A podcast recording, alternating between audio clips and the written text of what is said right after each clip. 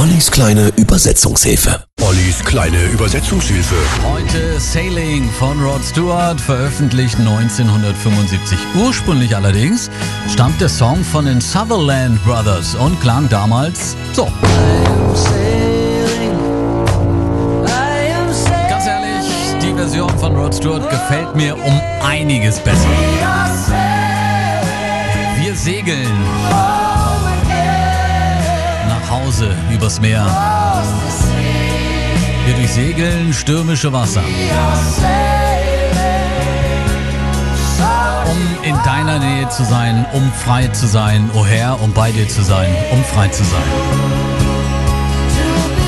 Rod Stewart hatte 1975 gerade seine Heimat Großbritannien verlassen Richtung USA und hörte den Song der Sutherland Brothers im Radio. Im Song geht es ja um Heimweh und darum, jemanden zu vermissen. Er fand sich so sehr in dem Song wieder, dass er wenig später eben eine eigene Version produzierte. Kannst du mich hören? Durch die dunkle Nacht, weit entfernt. Ich sterbe ewig schreiend, um bei dir zu sein.